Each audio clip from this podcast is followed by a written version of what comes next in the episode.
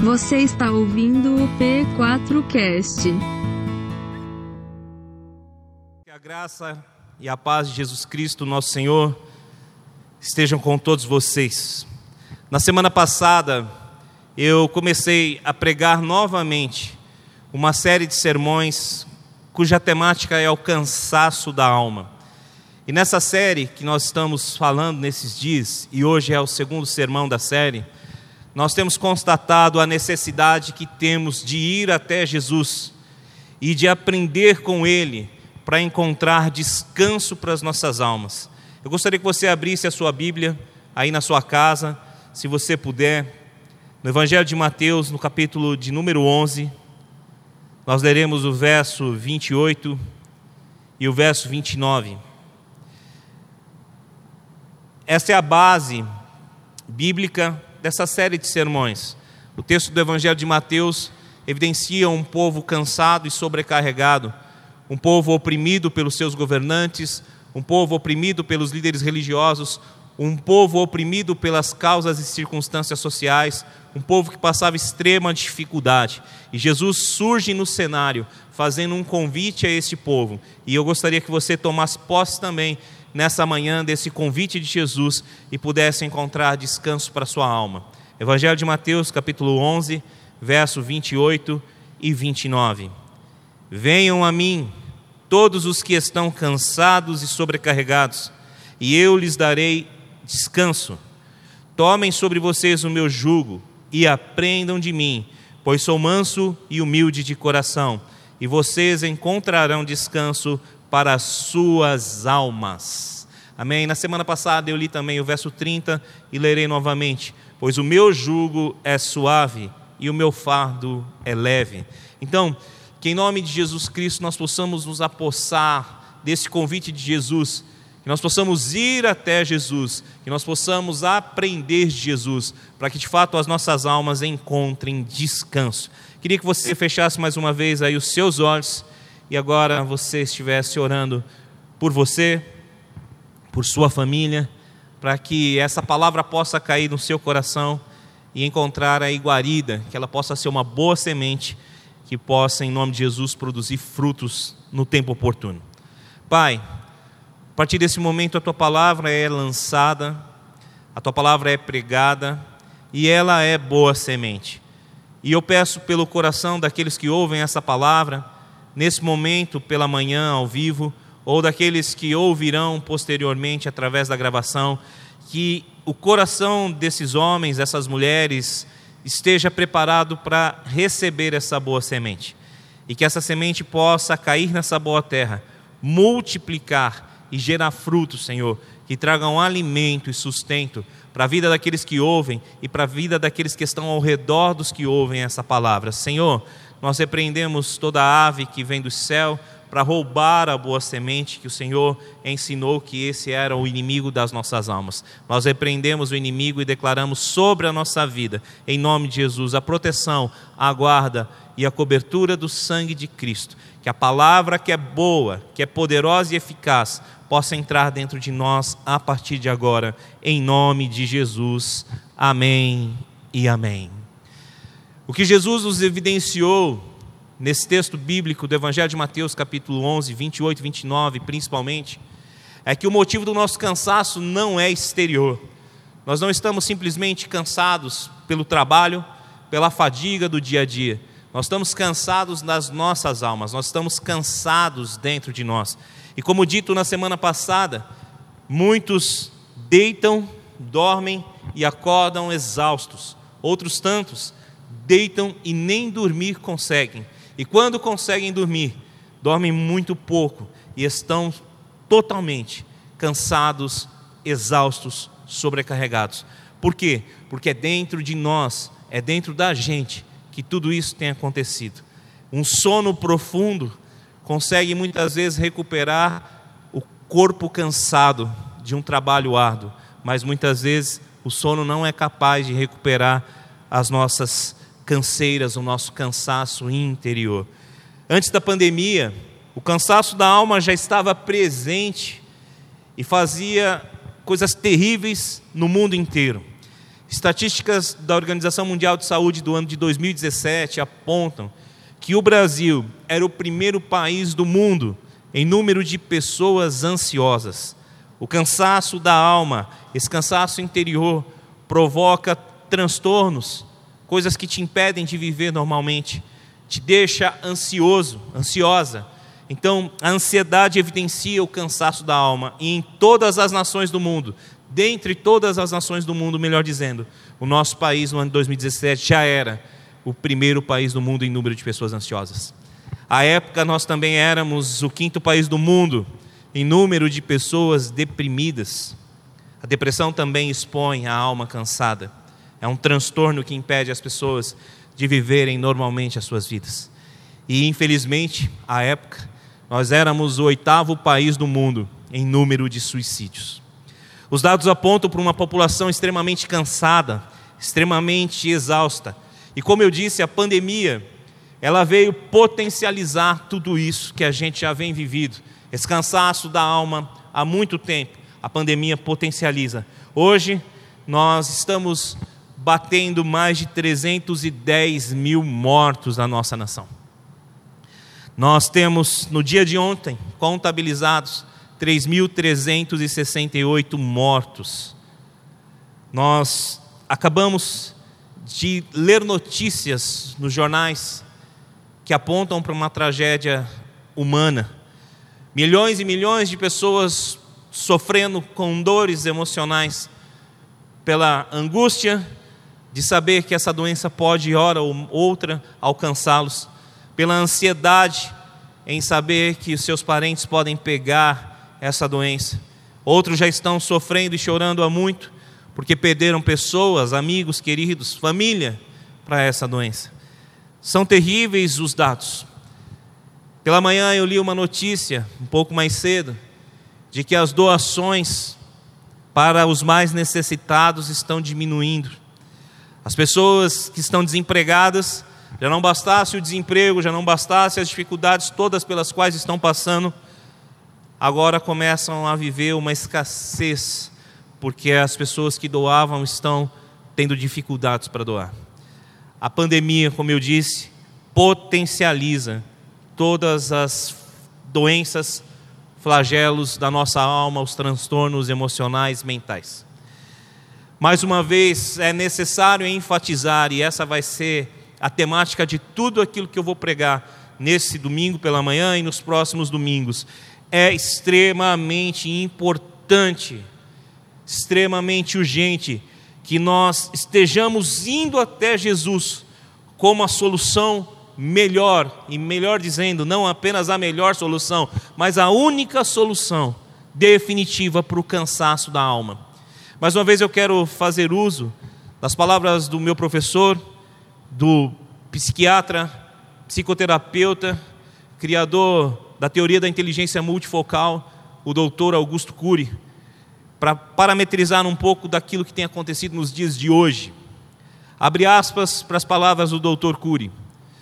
Hoje o normal é sofrer por antecipação. O normal é remoer frustrações e mágoas, ser ansioso, irritadiço, impaciente, desprotegido emocionalmente e, infelizmente, o anormal é ser um líder da sua própria psique. Continua o doutor Augusto Cury, abre aspas, os medicamentos antidepressivos e os tranquilizantes são excelentes armas terapêuticas, mas não têm a capacidade de conduzir o ser humano a gerenciar os seus pensamentos e suas emoções. Fecha aspas. Nós precisamos entender as palavras ditas por Jesus há milhares de anos e somá-las àquilo que esse cientista, conhecedor da psique humana, diz. Jesus disse: Venham até mim. Esse venham é um imperativo, é um chamado, como a única e definitiva solução para o cansaço da alma. O doutor Cury aponta que os remédios, eles são ferramentas, mas eles não resolvem de maneira nenhuma e definitiva a condição humana de não conseguir ter capacidade para gerenciar seus pensamentos, suas emoções, suas dificuldades. Então é mais do que importante, mais do que urgente diante dessa somatória daquilo que o Senhor Jesus disse há milhares de anos e da constatação do Dr. Cury, é mais do que urgente achegar-se a Jesus, é mais do que necessário. Eu tenho me especializado, como eu já disse algumas vezes, em gestão das emoções, em liderança da própria psique, tenho estudado isso ao longo, já chegando a quatro anos, agora fazendo uma pós-graduação em neuropsicologia, e muitas pessoas que me procuram para conversar, elas procuram uma solução para os seus problemas. Elas acham que na psicologia, na psiquiatria, na psicanálise ou na questão do coaching emocional, no ensino do, do cuidado e do autocuidado, elas vão encontrar a resposta definitiva para os seus problemas emocionais. E isso não é verdade. A todas as pessoas que eu aconselho, a todas as pessoas que eu pastoreio, que eu ensino sobre o cuidado emocional, eu sempre digo: tudo que eu ofereço e tudo que qualquer profissional que trabalha nessa área pode oferecer são ferramentas para que você possa se ajudar a encontrar solução para os seus problemas emocionais. Mas sempre enfatizo essas pessoas, é somente Cristo, somente Jesus que pode definitivamente solucionar o problema da sua alma, das suas emoções. E não falo isso apenas por ser um pastor, não falo isso apenas pela minha teoria, pela minha cosmovisão de mundo, uma cosmovisão cristã, onde Jesus Cristo é e sempre será a única solução. Eu falo isso principalmente pela minha experiência própria, porque estudando todas essas técnicas de cuidado emocional, de gestão das emoções, estudando a questão do autocuidado ao longo de anos, eu venho aplicando tudo isso na minha vida. E graças a Deus eu tenho conseguido alcançar um equilíbrio emocional muito bom Porém, contudo, no entanto, todavia, se não fosse o Senhor Jesus, eu posso te garantir que haveria dias em que eu não conseguiria vencer. Porque, mesmo sabendo as técnicas, mesmo conhecendo a mim mesmo, como eu tenho buscado conhecer, isso não é suficiente para responder todas as angústias da minha alma. Muitas vezes eu tenho orado por amigos queridos, como o pastor Rubem, que está doente, que está enfrentando a Covid-19. E eu não consigo de forma alguma encontrar a válvula de escape nas minhas perspectivas de cuidado emocional. A única válvula de escape que eu encontro é a oração e a confiança plena de que Jesus Cristo, aquele que era, é e há de vir, é a cura, e Ele está lá com o pastor Rubem. Orando pelo pastor, muitas vezes o Espírito Santo tem me dirigido a orar por misericórdia da família do pastor Rubem, por misericórdia das famílias das pessoas que têm sofrido com a Covid-19. E ora, por que orar por misericórdia da família? Porque aquele que está sofrendo com a Covid-19 está internado e é um cristão é um homem de Deus, uma mulher de Deus, esse já tem vitória garantida, porque ou será 100% curado nessa terra, ou será 100% curado na glória quando encontrará com o Senhor Jesus Cristo, entrando no gozo do Senhor para sempre. Os filhos de Deus já são mais que vencedores em todas as coisas, porque eles vão encontrar a vida eterna. Agora, e a família que fica se a morte alcançar um querido irmão em Cristo? A família que fica precisa da misericórdia do Senhor. Então, eu digo tudo isso para constatar, mesmo que nós tenhamos todas as ferramentas de ordem emocional, mesmo que nós possamos até mesmo nos medicar a partir da orientação de um médico psiquiatra, a solução definitiva somente está em Jesus e na esperança da eternidade da vida eterna. Então, nessa manhã, eu quero dizer: será que é necessário mais algum tipo de constatação para que nós definitivamente decidamos nos render a Jesus, ir até Ele e aprender a viver com Ele, para que de fato consigamos encontrar o descanso para os nossos corações, para as nossas almas, para o nosso homem interior? Será que é necessário mais alguma palavra, alguma constatação, quando nós temos um, especialista como o Dr. Cury, falando que os medicamentos são ferramentas terapêuticas? Mas não conseguem resolver definitivamente. É somente através de Jesus que nós conseguiremos colocar a nossa alma em ordem de maneira definitiva. Eu gostaria que você abrisse a sua Bíblia comigo, no Salmo de número 42. Nós vamos ler o verso 5 desse salmo. É somente em Deus e no Senhor que nós podemos, de fato, colocar ordem às nossas almas. Salmo 42, verso de número 5. Por que você está tão triste, abatida, ó minha alma? Por que você está assim tão perturbada dentro de mim? Ponha a sua esperança em Deus, pois eu ainda o louvarei. Verso de número 6. Ele é o meu Salvador e o meu Deus. Até aqui.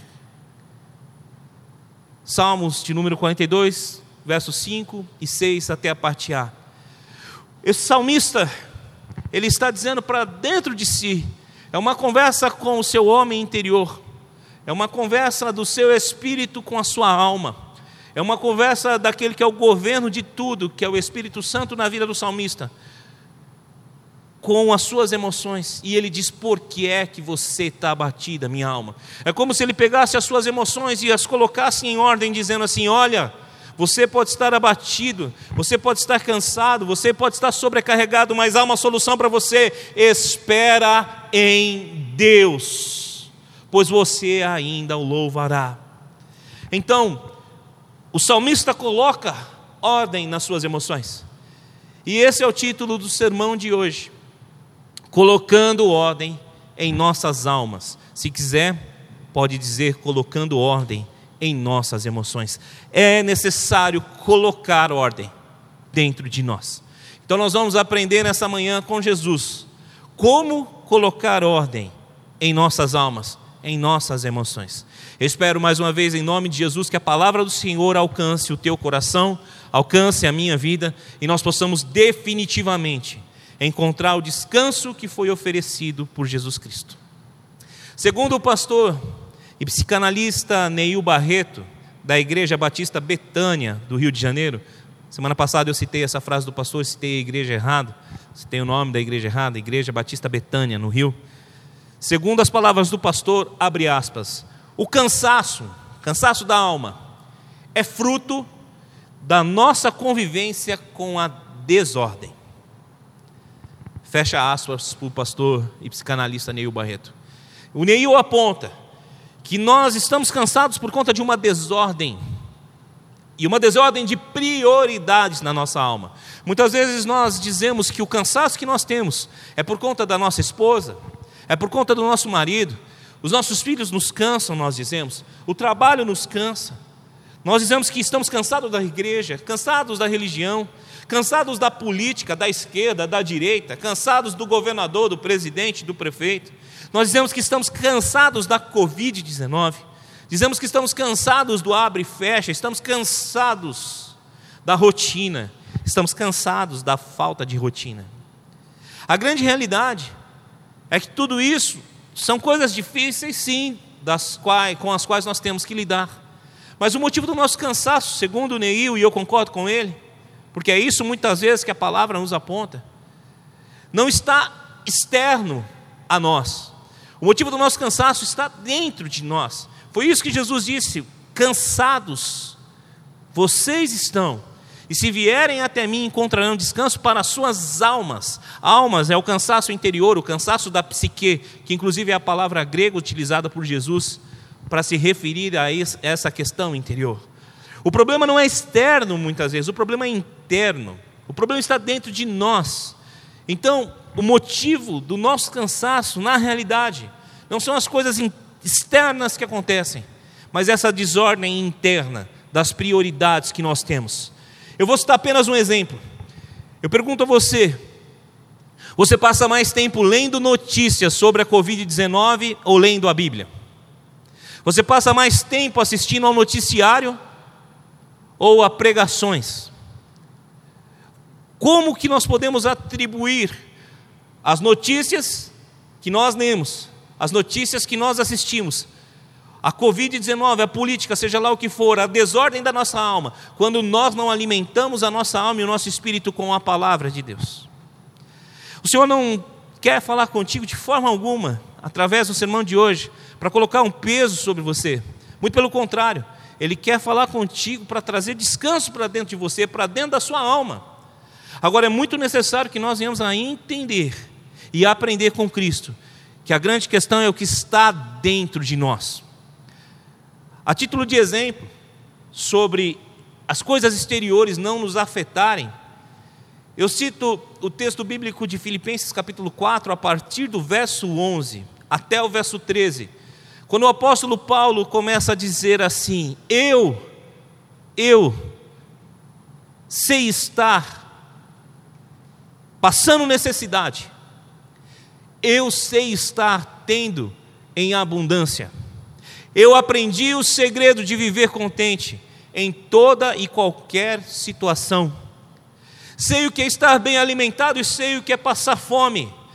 Eu posso todas as coisas naquele que me fortalece. Paulo está claramente dizendo que ele sabia lidar com as situações externas, as situações de abundância que vinham sobre ele, as coisas que ele detinha, que ele tinha, não mudavam quem Paulo era. A escassez que vinha de fora, as dificuldades que ele tinha também não mudavam quem ele era. Ele tinha aprendido o segredo de viver contente. E o contentamento não é um contentamento pelas coisas de fora, não é um contentamento pelas circunstâncias favoráveis ou desfavoráveis. O contentamento é uma coisa de dentro, quando nós sabemos que as nossas almas estão em ordem, quando nós sabemos que nós estamos com o nosso interior em ordem, e Paulo tinha o seu interior em ordem, e a prova disso é que ele diz: Eu posso todas as coisas naquele que me fortalece.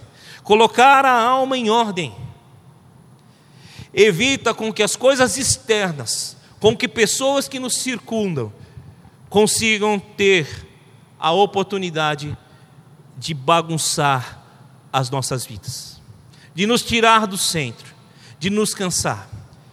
Então, nessa manhã, mais uma vez eu enfatizo: aprendamos com Jesus a colocar a, a alma em ordem, priorizando o que de fato deve ser priorizado.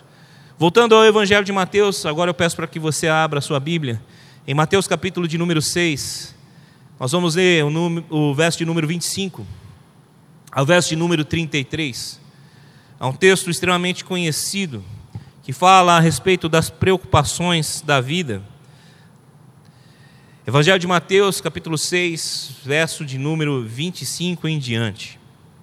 Portanto, eu lhes digo: não se preocupem com a sua própria vida, quanto ao que comer ou beber, nem com o seu próprio corpo, quanto ao que vestir. Não é a vida mais importante que a comida e o corpo mais importante que a roupa? Observem as aves do céu. Não semeiam e nem colhem, nem armazenam em celeiros. Contudo, o Pai Celestial as alimenta. Não tem vocês muito mais valor do que elas? Quem de vocês, por mais que se preocupe, pode acrescentar uma hora que seja a sua vida? Porque vocês se preocupam com roupas? Vejam como crescem os lírios do campo. Eles não trabalham nem tecem. Contudo, eu lhes digo que nem Salomão, em todo o seu esplendor, vestiu-se como um deles. Se Deus veste assim, a erva do campo que hoje existe, amanhã lançada ao fogo, não vestirá muito mais a vocês, homens de pequena fé? Portanto, não se preocupem dizendo: que vamos comer? Ou que vamos beber? Ou que vamos vestir? Pois os pagãos é que, se, é que correm atrás dessas coisas. Mas o Pai Celestial sabe que vocês precisam delas. Verso 33: Busquem, pois, em primeiro lugar, o reino de Deus e a sua justiça, e todas essas coisas lhes serão acrescentadas. Portanto, não se preocupem com o amanhã, pois o amanhã trará as suas próprias preocupações. Basta a cada dia o seu próprio mal. O que Jesus está nos apontando nessas palavras é que nós temos um Pai, um Deus, que conhece as nossas necessidades. Jesus usa a palavra preocupação várias vezes, também usa a palavra ansiedade. Preocupação é ocupar-se de antemão com algo, antes de que esse algo venha acontecer. A ansiedade é você viver lá no futuro, pensando nas coisas que ainda não aconteceram e deixar de viver no presente. A ênfase que Jesus está dando é que nós não devemos de forma alguma viver assim, porque nós temos um Pai, um Deus que cuida de nós, que conhece as nossas necessidades. Portanto, a grande questão é que se nós não devemos viver assim, nós devemos viver de uma outra forma, que não preocupados e ansiosos. E qual é essa forma? Buscando em primeiro lugar o reino de Deus. Em primeiro lugar, o reino de Deus. Então, a grande perspectiva bíblica apontada por Jesus para colocar o nosso interior em ordem, para acabar com as nossas preocupações e ansiedades, é buscar em primeiro lugar o reino de Deus. Então, colocar ordem na nossa alma, segundo aquilo que nós estamos tratando nessa manhã, aponta diretamente para uma ordem de prioridades aonde eu não estou preocupado com as coisas externas, onde eu não estou preocupado com as minhas próprias necessidades, porque eu sei que Deus cuida de mim. É isso que o salmista diz para ele mesmo. Confia em Deus, espera em Deus, porque você ainda vai se alegrar. Então, eu não posso viver de forma alguma com tantas preocupações. Eu não posso viver com tamanha ansiedade. Isso coloca em desordem a minha alma, o meu interior. E eu preciso, em nome de Jesus, estabelecer para mim um lifestyle, um estilo de vida no qual o reino de Deus é a primeira coisa que eu busco. Amém. Que você possa entender isso. Então, se o reino de Deus é a primeira coisa que eu vou buscar, o que seria o reino de Deus? O apóstolo Paulo vai nos dizer que o reino de Deus não é comida e nem bebida. O reino de Deus é paz, justiça e alegria no Espírito Santo. Então, o que nós devemos buscar, segundo Paulo nos ensina, a paz, a justiça e a alegria no Espírito Santo, e isso vem de Deus. É isso que precisa estar em primeiro lugar na nossa vida. Eu quero aprofundar um pouco mais o entendimento de reino, para que nós possamos estabelecer um padrão de busca, que além de buscar a paz, a justiça e a alegria no Espírito Santo nos conduza a um relacionamento com o Rei. Todo reino implica em um rei. Quando Jesus fala para buscar primeiro o reino de Deus, ele está falando sobre algo que está acima de toda a perspectiva natural que vivemos. O reino de Deus é algo pelo qual nós devemos orar. Jesus ensinou: orem assim, venha o teu reino. Então, buscar o reino não é apenas buscar um Estado, é buscar a um rei. Nós precisamos de um rei, nós precisamos de alguém que coloque as nossas vidas em uma direção. E é isso que o rei tem que fazer. O rei coloca o Estado na direção correta, o rei administra todas as coisas e aponta direcionamento para todos os seus súditos. Então eu quero dizer com todas as letras que buscar o reino implica em buscar o rei. E o rei não pode ser buscado de qualquer forma, porque implica essa busca em relacionamento. Então eu queria que você abrisse a sua Bíblia comigo, ainda no Evangelho de Mateus, no capítulo de número 22. Nós vamos ler dos versos 37 ao verso 40. Evangelho de Mateus, capítulo 22, verso de número 37 ao 40. Deixa aberto aí. Enquanto você mantém aberto, eu vou contextualizar algumas coisas. Jesus, nesses versos, vai falar sobre o maior mandamento. E vai falar que existe um primeiro maior mandamento e um segundo que é semelhante a este maior. Então, quando nós falamos em buscar o reino em primeiro lugar, repito, nós falamos em buscar o rei. E o rei direciona, o rei coloca diretrizes aos seus súditos. Então nós buscamos a um rei, e esse rei é Deus Todo-Poderoso. Esse rei é o Senhor Todo-Poderoso. Então, quando nós buscamos esse rei, nós nos colocamos sob a autoridade que emana do seu trono, nós nos colocamos em relacionamento direto com aquilo que ele nos pede para fazer. Então, buscar o reino de Deus, dentro da perspectiva que eu quero trazer aqui, é buscar um relacionamento com o rei, é ouvir aquilo que o rei tem a dizer e seguir a direção para a qual ele aponta. Relacionar-se com o rei está totalmente ligado nessas palavras que Jesus vai dizer. Verso 37 em diante do Evangelho de Mateus, capítulo 22. Respondeu Jesus: Ame o Senhor, o seu Deus, de todo o seu coração, de toda a sua alma e de todo o seu entendimento. Este é o primeiro e maior mandamento. E o segundo, e semelhante a ele, é: ame o seu próximo como a si mesmo. Destes dois mandamentos dependem toda a lei e os profetas. Até aqui.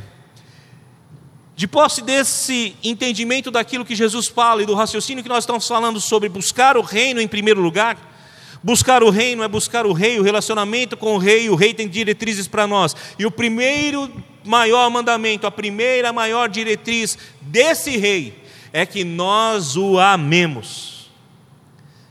Uma pergunta muito interessante que precisa ser feita é: por que é que Deus deseja que nós o amemos? Será que Deus é carente? Será que Deus precisa de amor de alguém? Em primeiro lugar, nós precisamos entender que Deus é totalmente autossuficiente. Deus não necessita de absolutamente nada. Ele não precisa de absolutamente nada para existir. Ele é autoexistente, ele é autossuficiente, ele precisa de si mesmo. Ele é Deus em si. Então, se ele é isso, por que é que ele pede para que nós o amemos? Nós não poderíamos, de livre e espontânea vontade, simplesmente amá-lo sem que houvesse para nós uma orientação para tal, sem que houvesse um mandamento: olha, você deve me amar acima de todas as coisas. Nós poderíamos viver assim. Agora, quando Deus fala em um mandamento que nós devemos amá-lo, a intenção de Deus é nos proteger de amar coisas que vão nos é, decepcionar, amar coisas que vão nos entristecer. Deus não vai nos decepcionar, Deus não vai nos entristecer. Então, amá-lo implica que nós venhamos a proteger o nosso coração, a proteger as nossas mentes, de amar coisas, situações, pessoas, locais que vão passar, que são efêmeros, que vão se perder. O amor de Deus é eterno e o relacionamento com Deus é eterno. Portanto, Deus não colocou um mandamento para que nós o amássemos porque ele é carente ou porque ele necessita do nosso amor. Deus colocou um mandamento para que nós o amássemos para proteger-nos de amar coisas que vão nos decepcionar, nos entristecer e que vão passar. Que você possa entender essa primeira verdade aí no teu coração. Então, Buscar em primeiro lugar o reino de Deus é buscar o rei, e o rei é Deus, e o rei deve ser buscado segundo a sua própria orientação, segundo o seu próprio desejo, segundo suas próprias uh, diretrizes para os seus súditos. E a primeira é: ame-me, ame o rei, busque o rei, deseje o rei. E a segunda é: ame o seu próximo, relacione-se com o seu próximo, ame as pessoas que estão ao seu redor e ame como você se ama. Colocar a ordem na alma, portanto, implica em buscar em primeiro lugar o reino de Deus.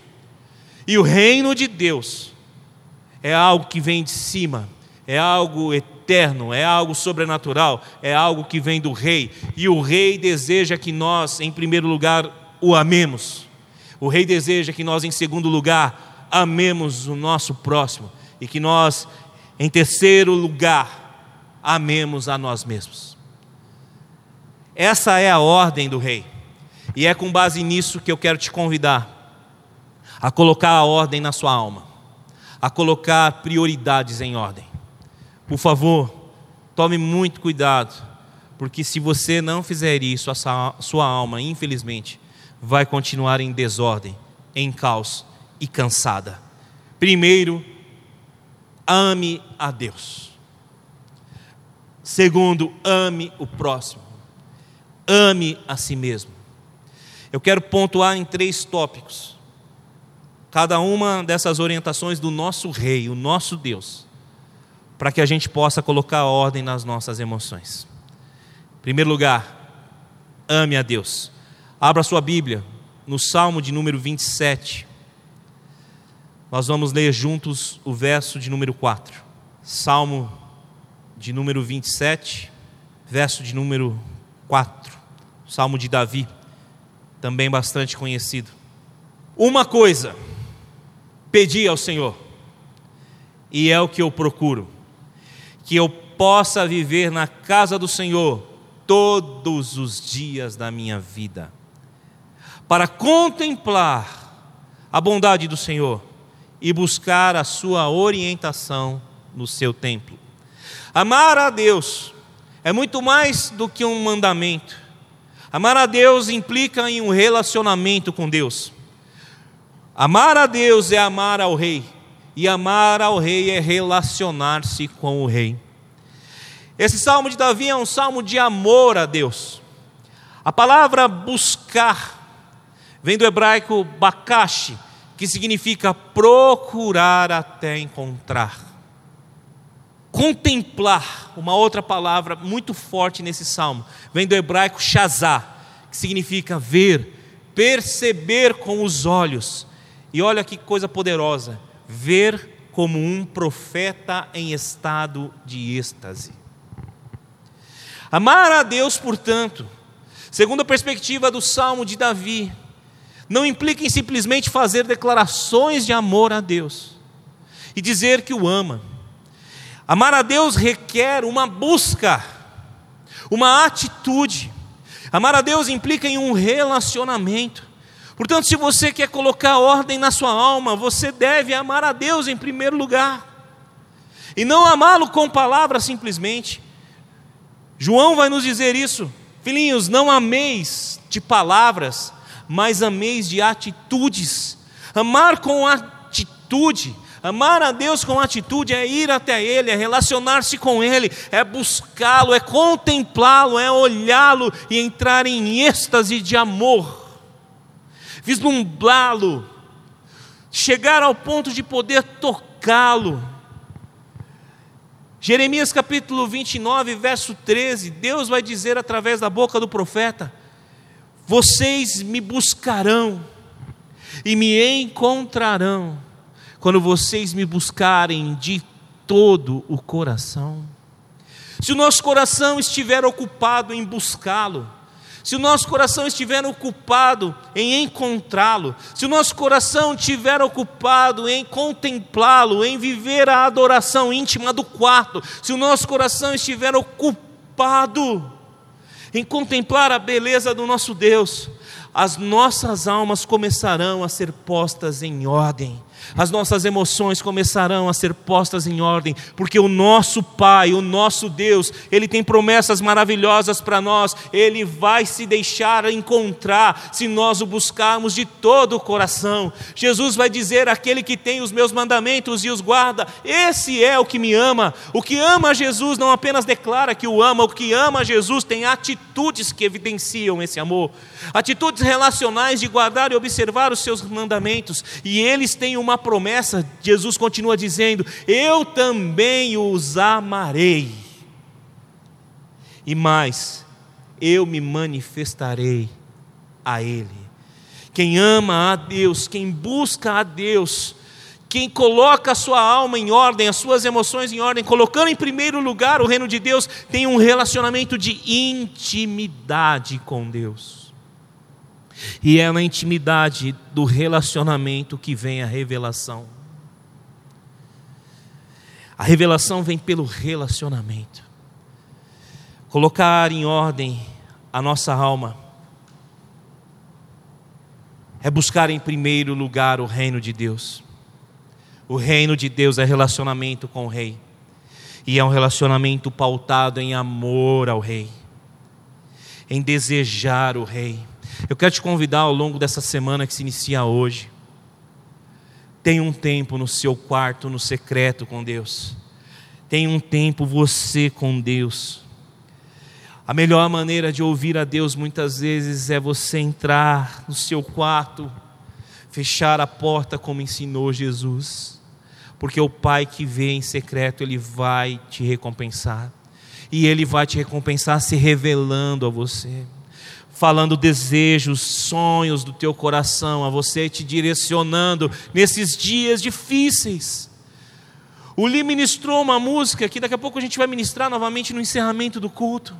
Eu não compreendo os teus caminhos, mas eu te darei a minha canção, eu te darei doces palavras. Amar a Deus não necessariamente implica em conhecer todos os caminhos que Deus traçou para nós. Amar a Deus implica em confiar nele mesmo que nós não conheçamos o caminho. Abraão, o chamado pai da fé, em Gênesis capítulo 12, recebe a sua chamada e Deus diz para ele: sai da tua casa, sai da tua terra, sai do meio dos teus parentes e vá para a terra que eu te mostrarei. Eu farei de você um grande povo, eu abençoarei os que te abençoarem, eu amaldiçoarei os que te amaldiçoarem, e em ti benditas serão todas as nações da terra. E a Bíblia vai nos dizer que Abraão partiu como lhe ordenara o Senhor. Abraão amou o Senhor e, mesmo não conhecendo os caminhos, confiou no Senhor com fé e saiu para viver as promessas de Deus. Amar a Deus, relacionar-se com Ele, implica em confiar em Deus, mesmo que nós não conheçamos os caminhos pelos quais nós estamos andando. Nós sabemos que os dias são difíceis, que a Covid-19 está aí, que a doença está aí, que a economia está falida, que está tudo extremamente difícil. Nós sabemos que tem pessoas que não respeitam o próximo, que não amam o próximo. Nós sabemos de tudo isso, mas não importa as circunstâncias que estão ao nosso redor, Façamos como Davi, busquemos a face do Senhor, contemplemos o Senhor e as nossas almas encontrarão finalmente o descanso e o repouso que nós precisamos.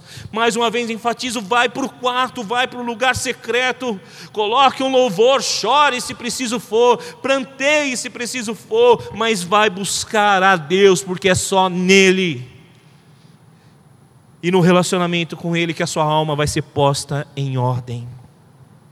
Amém. Essa é a primeira parte que você precisa saber e que eu preciso saber para colocar a nossa alma em ordem. Busque a Deus, busque a Deus, contemple a Deus. A segunda questão que nós precisamos apontar para colocar ordem nas nossas almas, nas nossas prioridades, é amar ao próximo. Amar o próximo. Evangelho de Mateus, se você pode, volta para lá comigo. Capítulo de número 9. Nós leremos do verso de número 35 ao verso de número 36. Mateus 9, 35 a 36. Jesus ia passando por todas as cidades e povoados, ensinando nas sinagogas, pregando as boas novas do reino e curando todas as enfermidades e doenças. Ao ver as multidões, Jesus teve compaixão delas, porque estavam aflitas e eram desamparadas como ovelhas sem pastor. Até aqui. Amar o próximo, que é o segundo maior mandamento.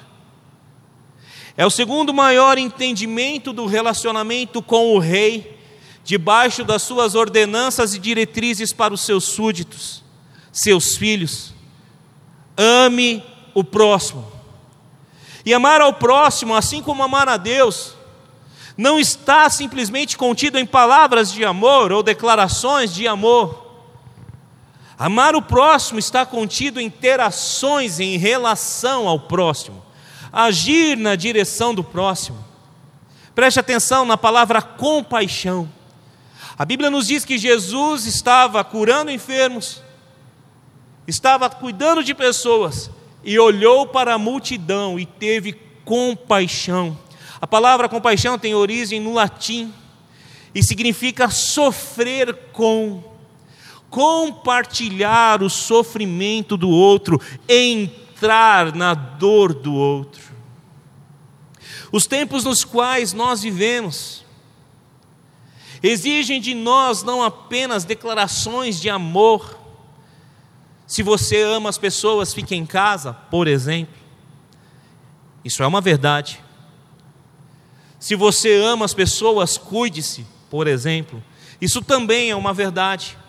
Mas o amor ao próximo não implica apenas nas palavras, mas na atitude da compaixão de sofrer a dor do outro. Na introdução do meu sermão eu disse que nós estamos vivendo um momento onde as doações estão caindo. Essa semana nós precisamos levantar cestas básicas para ajudar famílias carentes, assim como já aconteceu na semana passada. Querido, eu tenho que te dizer com todo o meu coração, eu sei que você está passando lutas, eu sei que você está passando muitas vezes dificuldades, mas por favor, tenha compaixão das pessoas, porque esse é, sem dúvida alguma, um dos recursos que Deus usa para colocar em ordem a sua alma.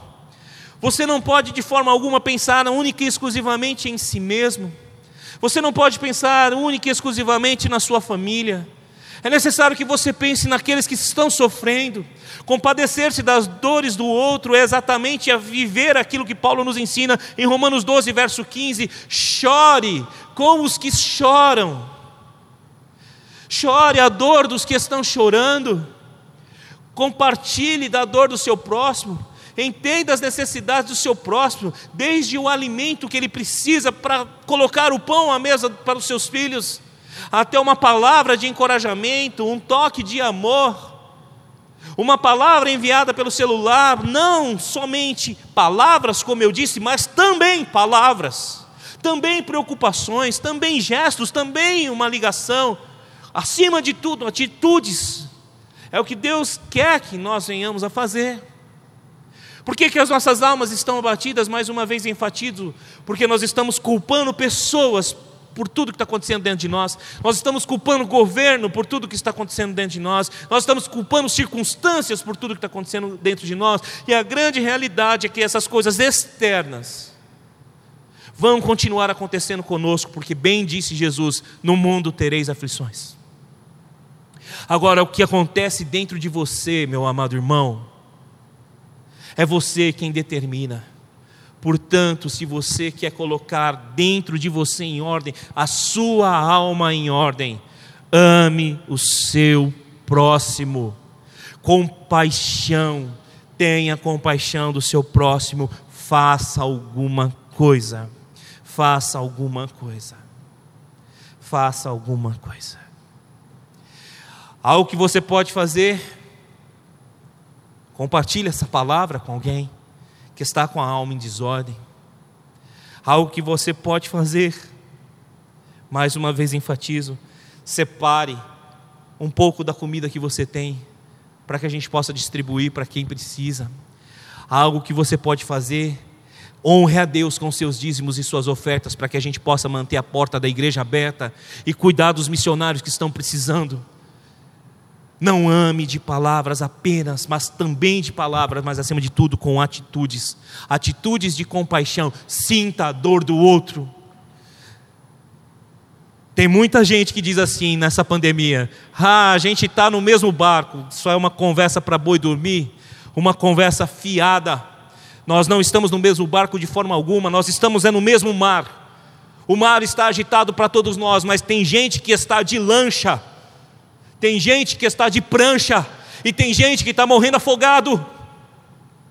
Tem gente que está comemorando o fechamento dos comércios, das coisas, porque as pessoas vão ficar em casa, enquanto tem gente que está sofrendo porque não vai poder trabalhar e colocar o pão de cada dia em casa. Então, os que estão comemorando que o, as pessoas vão ficar em casa também deveriam se preocupar em doar as suas coisas para ajudar aqueles que não podem trabalhar.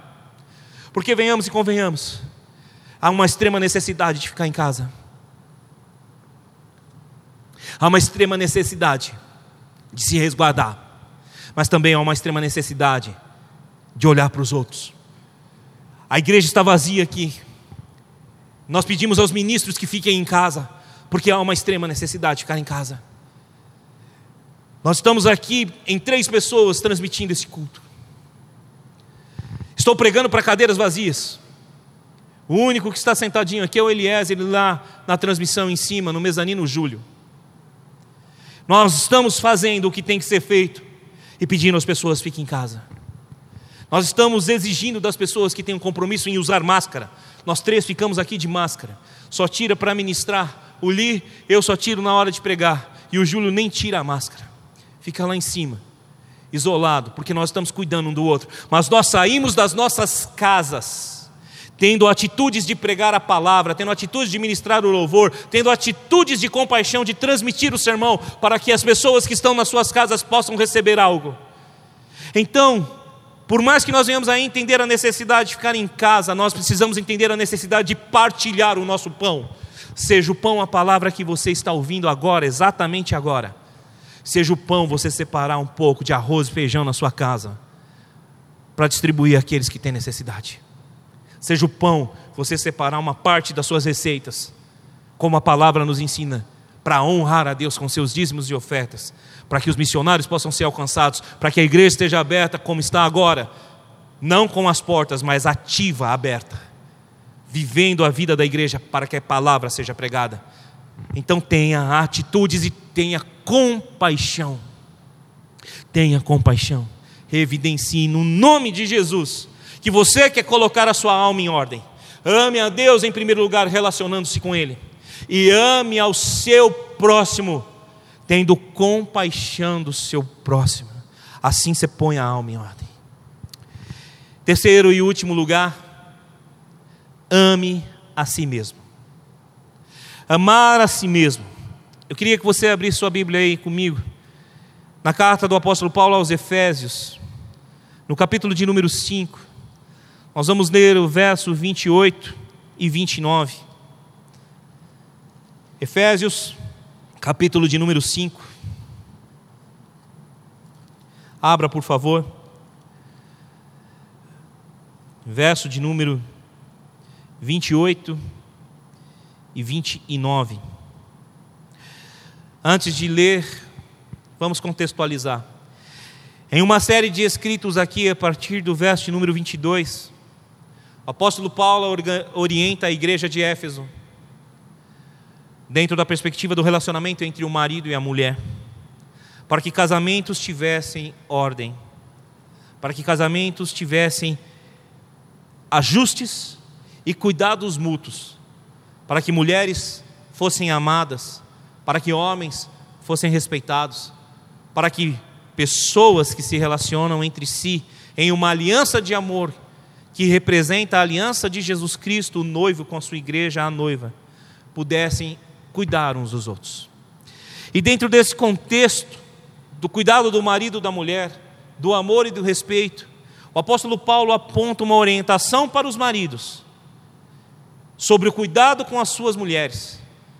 E nessa orientação o apóstolo Paulo fala sobre o cuidar de si mesmo. Então, quando nós falamos amar a si mesmo, é dentro do cuidado de si mesmo. Antes de continuar, vamos ler o texto bíblico. Efésios capítulo de número 5, versos de número 28 a 29.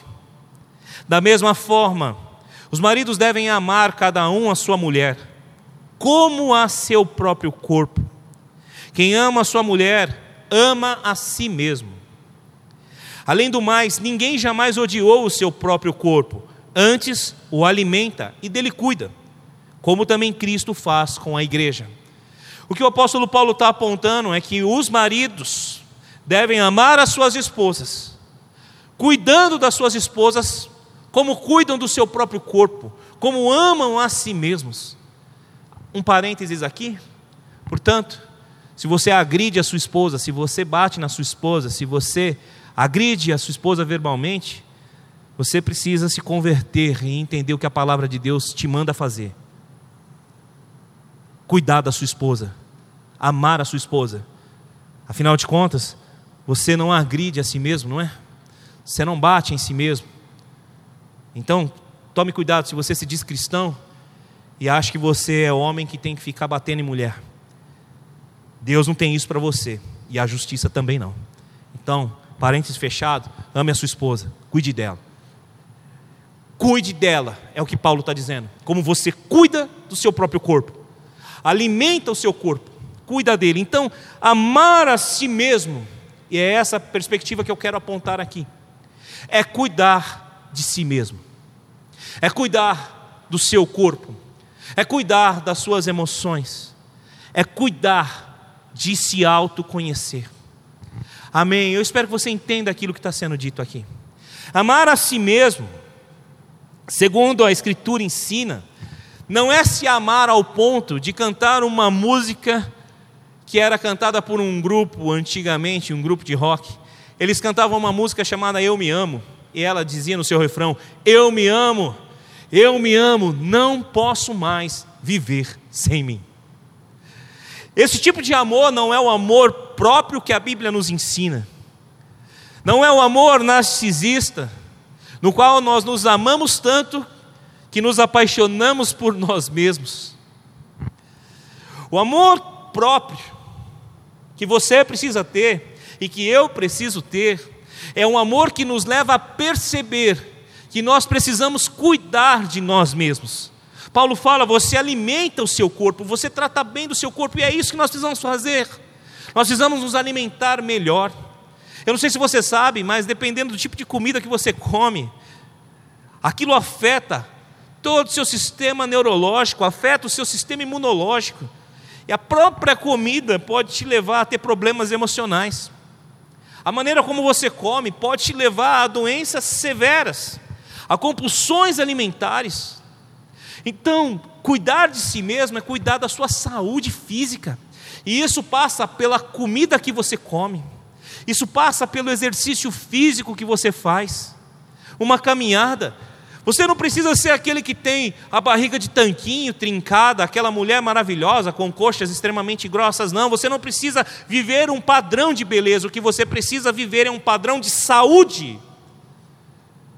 Para se livrar das doenças de pressão alta, dos problemas no coração, dos problemas nos pulmões, isso deve acontecer sim vai acontecer na velhice, mas quanto mais nós cuidarmos de nós mesmos, amando o nosso próprio corpo, mais distantes nós vamos ficar de ter doenças de forma prematura. Nós precisamos entender isso. Há coisas inevitáveis, doenças de ordem genética, há coisas que não tem como fazer e ter nenhum cuidado que não nós procurarmos médicos e remédios, mas há coisas que você pode prevenir e evitar. Cuide do seu corpo, cuida da sua saúde. Ainda dentro dessa mesma linha, vá ao médico. Procure um médico. Procure um médico para cuidar de você. Eu sei que nós temos um sistema de saúde extremamente colapsado no momento, mas quando tiver a oportunidade, busque um médico. Faça um check-up faça exames. Olha, guarda dinheiro se você pode, paga uma consulta se você não consegue uma vaga no SUS. A gente gasta dinheiro com pizza, a gente gasta dinheiro com McDonald's, aqueles que podem, mas não guardamos dinheiro para cuidar da nossa saúde. Cuide de si mesmo. Amar a si mesmo é cuidar do seu corpo, procurar médicos, tomar remédios de maneira correta. Que você possa entender isso em nome de Jesus. Amar a si mesmo é conhecer a si mesmo. Você se conhece? Você sabe quem é você? Você sabe o que você sente? Você conhece os gatilhos emocionais dentro de você? Você conhece as âncoras emocionais que te levam a ter reações e atitudes que você não gostaria de ter? Você precisa se conhecer. Você precisa investir no autoconhecimento. A Bíblia nos narra claramente isso em muitos dos episódios, que nós devemos conhecer a nós mesmos para não viver em hipocrisia nós devemos olhar para dentro de nós mesmos. Daqui a pouco eu vou citar um texto bíblico que orienta nesse, nesse sentido. Conheça a si mesmo, conheça as suas dificuldades. Procure sim, como eu já disse e volto a repetir, na perspectiva emocional, procure um psicólogo, um bom terapeuta, procure um psiquiatra, procure um coach que trabalha com as partes emocionais. Procure um pastor que tem especialidade nessa área para te aconselhar dentro das perspectivas emocionais. Procure ajuda. Cuide de si mesmo, se autoconheça. Por favor. Tudo que tem sido pregado aqui aponta para um único caminho como solução definitiva, e eu já falei e vou me tornar repetitivo mais uma vez. Jesus é a única solução para as almas cansadas, é a única e definitiva solução. Mas, como bem disse o doutor Cury nas palavras que eu li, eu volto a repetir: existem ferramentas terapêuticas que você pode usar também para o cuidado de si mesmo. Então, usa, não é pecado. A única coisa que, infelizmente, a maioria das pessoas tem errado é usar apenas os psiquiatras e o conhecimento deles, os psicólogos e o conhecimento deles, os pastores e o conhecimento deles, sem buscar na única e definitiva fonte de solução que é Jesus. Não cometa esse erro. Busque em Jesus, mais uma vez enfatizo. Coloque a sua alma em ordem, colocando o reino de Deus em primeiro lugar, amando a Deus, relacionando-se com Ele, amando o próximo, relacionando-se com o próximo, tendo compaixão dele, e amando a si mesmo, no sentido de cuidar de si mesmo.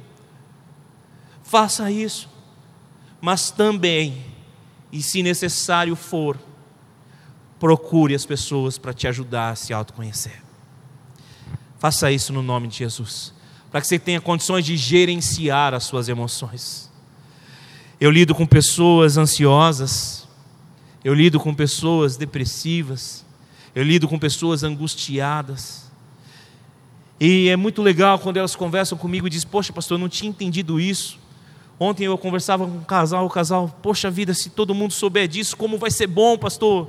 Como vai ser bom? E de fato vai ser bom. Eu conversava com a minha filha Pietra, mais velha, e ela falava assim: pai, seria legal a gente aprender na escola né, a cozinhar, né, a se defender, né, como seria legal a gente aprender algumas outras coisas para a gente poder ajudar em casa e para a gente se cuidar também. Eu falei, filha, é verdade.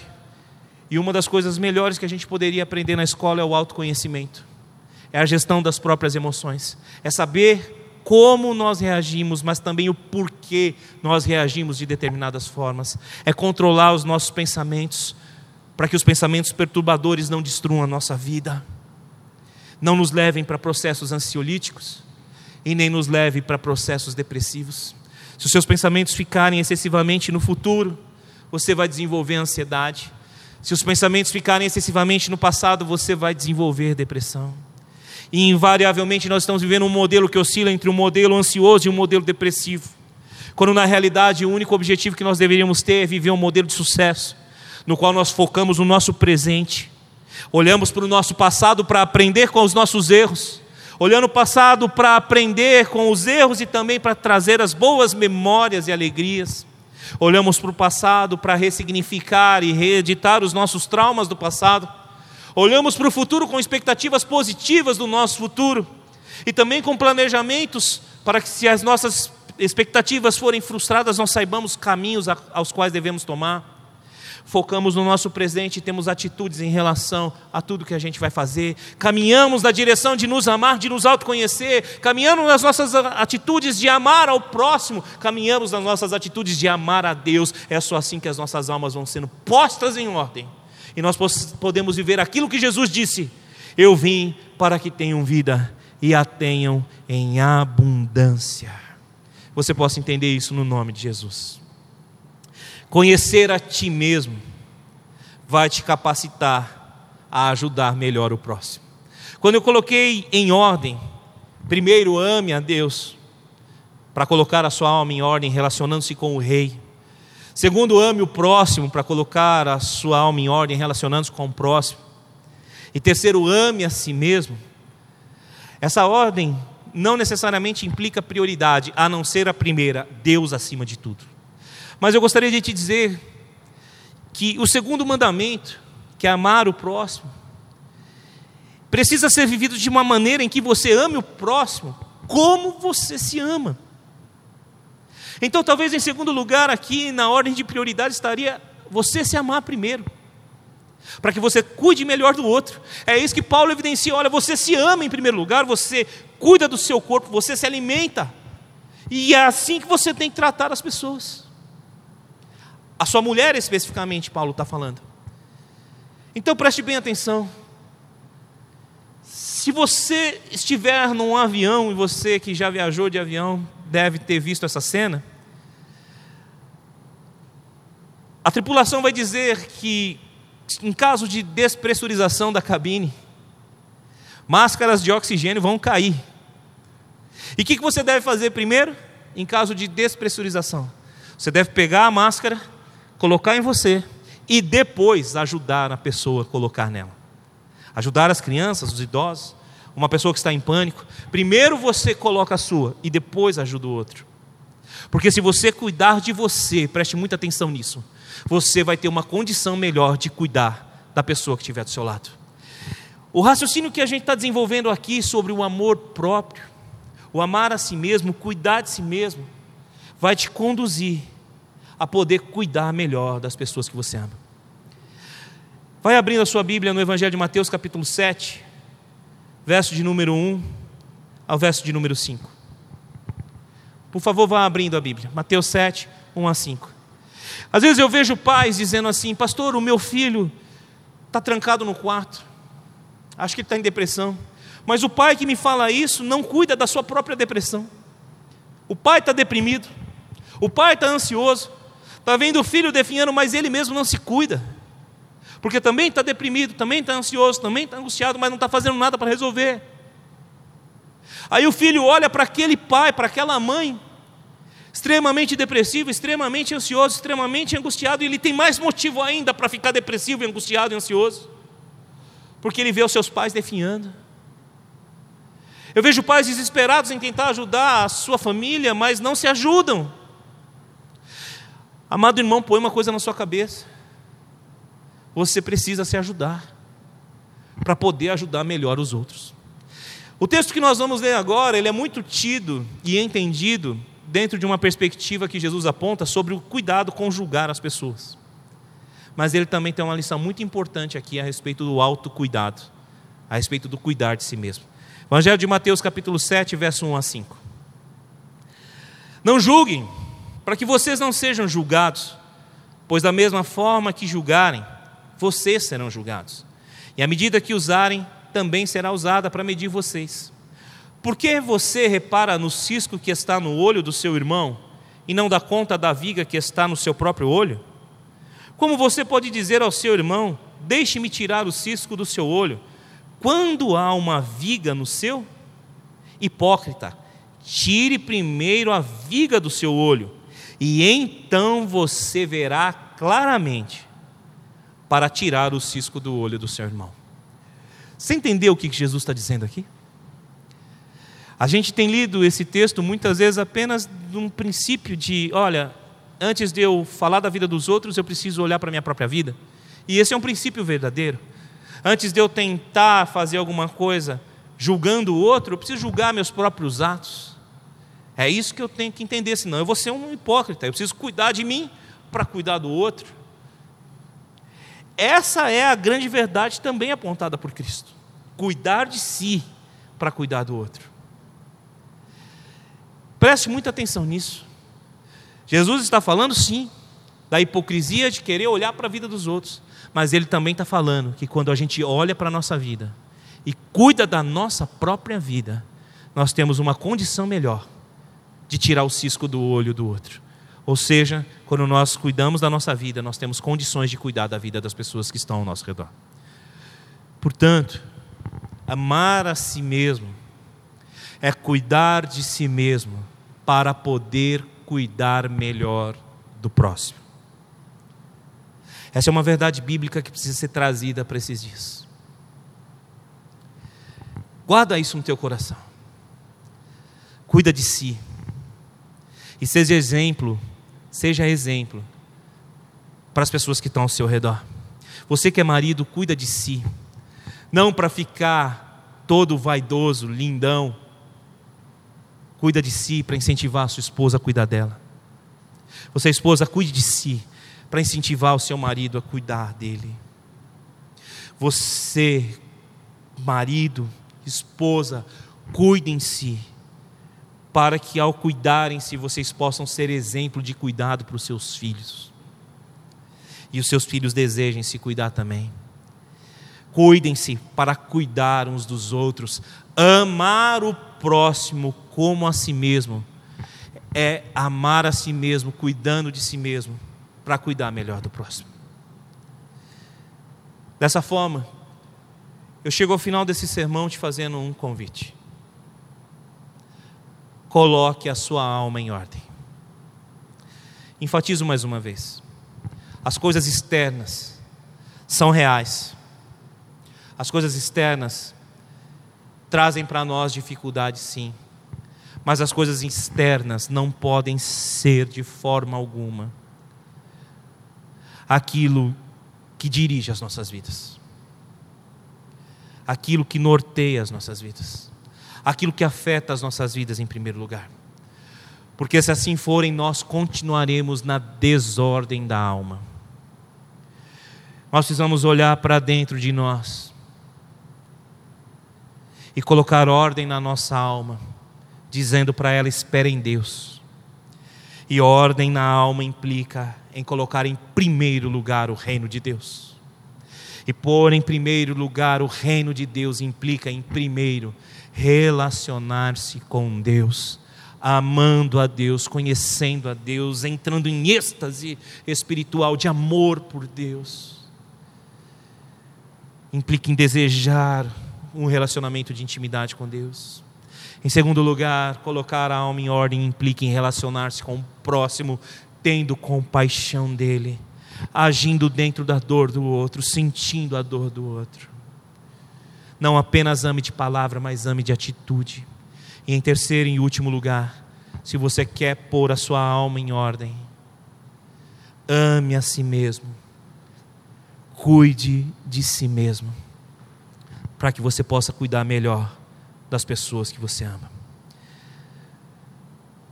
Se você recebe essa palavra aí no seu coração, diga amém aí na sua casa. Diga amém para essa palavra. E põe a tua alma em ordem. Põe tuas emoções em ordem. Nós vamos ministrar uma canção agora, a mesma canção que o Eliezer ministrou anteriormente, chamada Vai Valer a Pena. E eu quero te convidar mais uma vez. Por mais que você não conheça os caminhos pelos quais você está andando, por mais que você não saiba todas as coisas, confie em Deus. Ame a Deus, porque Ele vai te direcionar, Ele vai te dirigir nesses dias maus, nesses dias difíceis. Eu te convido a fechar os seus olhos agora aí na frente do seu celular, do seu notebook ou da sua TV. Te convido a fechar os olhos, para que nesse momento você tire da frente da sua vista toda e qualquer distração. Eu te convido agora a entrar num lugar secreto aí com seus olhos fechados. Imagine você agora num lugar só você e Deus. Só você e Ele. E agora eu quero que você olhe para dentro de si nesse momento, só você e Deus.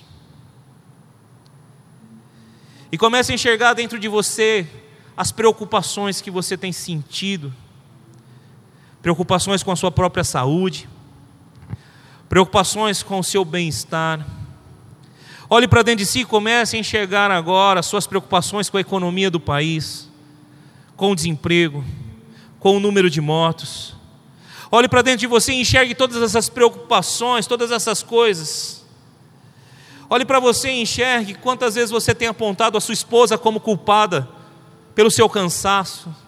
Quantas vezes você tem apontado o seu marido como culpado pelo seu cansaço. Olha para dentro de você agora e enxergue essa desordem que é todas as vezes que você aponta os seus filhos, a igreja, o pastor, a política, a economia, pelo cansaço que está dentro de você. Só estão vocês dois, você e Deus. E o Senhor agora toca no seu peito, e ao tocar no seu peito, Ele começa a arrancar de dentro de você todas as suas preocupações todas as causas que você aponta como responsáveis pelo cansaço que você tem dentro de si. Deus começa a tirar tudo isso de dentro de você. Deus começa a te dizer: Eu estou agora te dando descanso para a sua alma. E Deus coloca em você uma capacidade para priorizar o amor e o relacionamento com Ele. Agora, Deus está colocando isso dentro de você. A palavra diz que ele escreveu as leis dele dentro, no coração humano.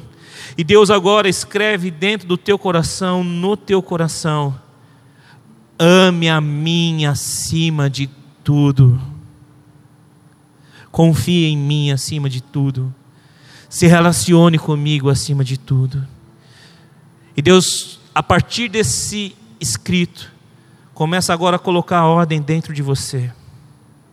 E Ele escreve um segundo mandamento no seu coração. Tenha compaixão do seu próximo. Ame o seu próximo. Haja em função da dor do seu próximo. E ele escreve um terceiro mandamento e coloca a ordem dentro de você: ame a si mesmo. Filho, cuide da sua saúde. Filho, cuide das suas emoções. Filho, cuide de você para poder cuidar melhor da sua família. O Espírito Santo agora te visita aí com os teus olhos fechados. E ele coloca ordem dentro do caos da sua alma. Porque o Espírito governa sobre a alma. E o Espírito Santo testifica dentro do teu espírito que você é um filho de Deus.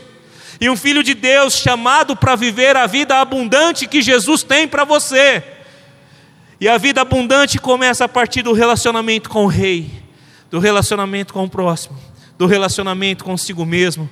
A vida abundante é saber dizer que nessas aflições do mundo, nós temos alguém em quem confiar, porque Jesus venceu o mundo e a vitória de Cristo nos dá condição de vencer as nossas dificuldades.